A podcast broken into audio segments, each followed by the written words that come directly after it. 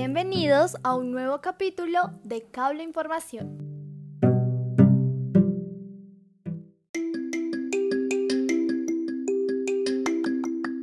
En la emisión central del día de hoy hablaremos del desarrollo tecnológico y su impacto en la sostenibilidad ambiental en la industria de alimentos.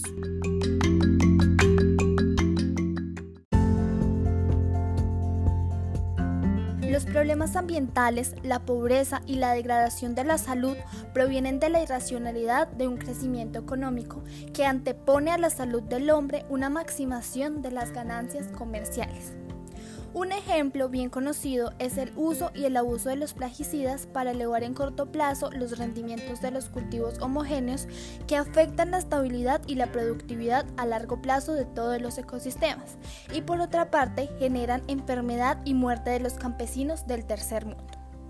La población se ha vuelto vulnerable a las deficiencias en la inocuidad de los cuidados de los alimentos, en el abastecimiento de agua, saneamiento y las condiciones de vida, a la producción de basuras, desechos y sustancias químicas.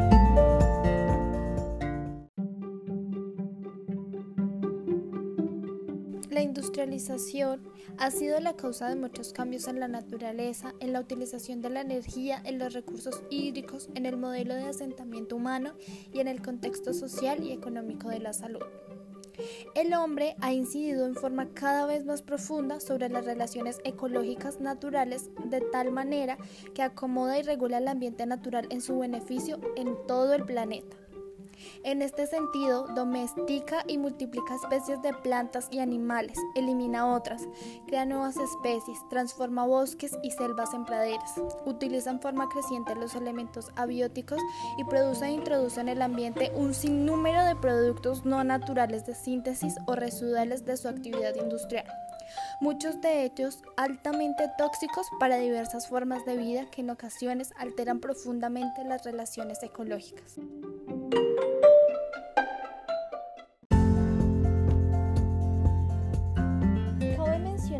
La expansión demográfica no solo ha crecido a ritmos sin precedentes, sino que al mismo tiempo se ha ido apoyando en tecnologías diseñadas para el desarrollo y el mejoramiento de la vida humana. Pero a la vez en esta conquista y explotación rapaz y contaminante, las sustancias nocivas y los desechos en general vertidos al medio, productos de la actividad humana, han constituido una agresión constante al medio ambiente, con el único resultado de que la biosfera ha ido perdiendo su capacidad de autodepuración y reciclaje natural.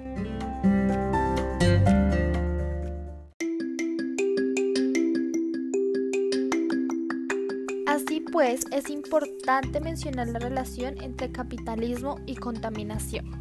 Esta incomoda a los países industrializados, en especial a Estados Unidos. Aun cuando el vínculo inicial se construyó a partir de la creencia en el progreso tecnológico infinito a la vía de revolución industrial, creencia también acariciada por los países del denominado socialismo, la llegada de la globalización comercial hacia finales del siglo XX marcó un enorme aumento en las emisiones y en la temperatura global.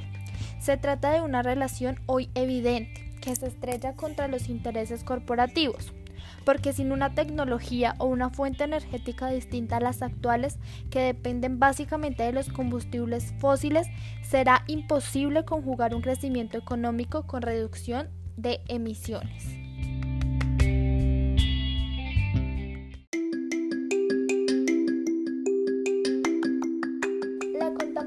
ataca directamente a la salud, ya sea por el agua o por el aire. También el rendimiento de los cultivos. A medida que los suelos se van degradando, se produce merma de los rendimientos. También en la salud del ganado y en la calidad de los productos. Otro aspecto de gran importancia es su repercusión en la pesca. Cuando se producen afectaciones a los hábitats de las especies animales, estos migran o se extinguen y se disminuyen así sus capturas.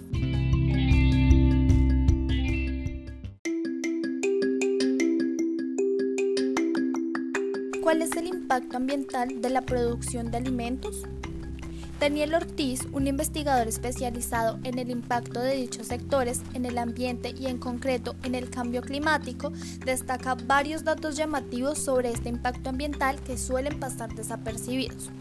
Uno de ellos es que las emisiones causadas por el sector en su conjunto, es decir, la agricultura, silvicultura y otros usos de la tierra, son superiores a las de sectores como el transporte o los edificios, incluyendo a las etapas previas y posteriores a la producción.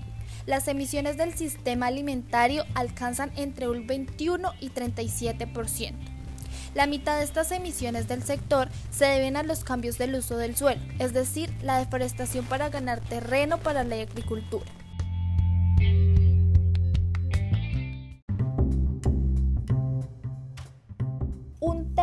Alimentos producidos en el mundo se desperdicia.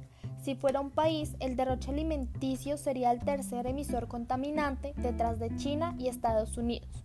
Mientras en los países en vía de desarrollo, la, la mayor parte de pérdidas se produce en la producción y almacenamiento post cosecha. Y en los países desarrollados, la mayor parte se produce en el procesado, el supermercado y la distribución y el consumo, es decir, en nuestras casas.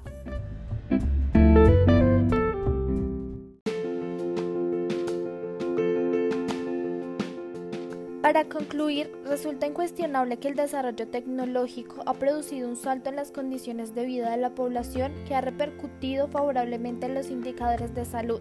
Se incrementó la expectativa de vida, disminuyó el número de fallecidos por enfermedades contagiosas, la mortalidad infantil disminuyó, se incrementaron los abastecimientos de agua potable, la calidad de la vivienda y el acceso a los servicios de salud. Y así podremos seguir enumerando las ventajosas logradas para el ser humano.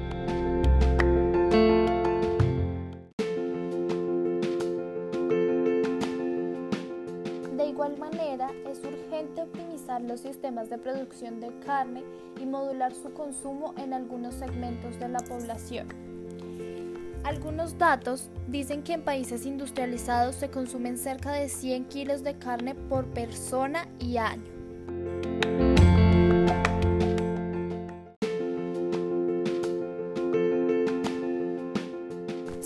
Embargo, existen muchas situaciones que nos ayudarían a reducir el impacto ambiental de la producción de alimentos. El primero sería asumir una dieta equilibrada, es decir, dietas para estar más sano y salvar al planeta. La segunda sería aplicar una agricultura sostenible y adaptada al clima es decir, la adopción de sistemas integrados como la agrofestería, que combina árboles con cultivos y ganado. Tiene un gran potencial de mitigación y adaptación al cambio climático sin aumentar la demanda de tierra agrícola y por lo tanto la deforestación misma. Y el tercero sería generar inteligencia artificial, es decir, utilizar el Internet para calcular las dosis de fertilizante requeridas para minimizar las pérdidas al medio ambiente.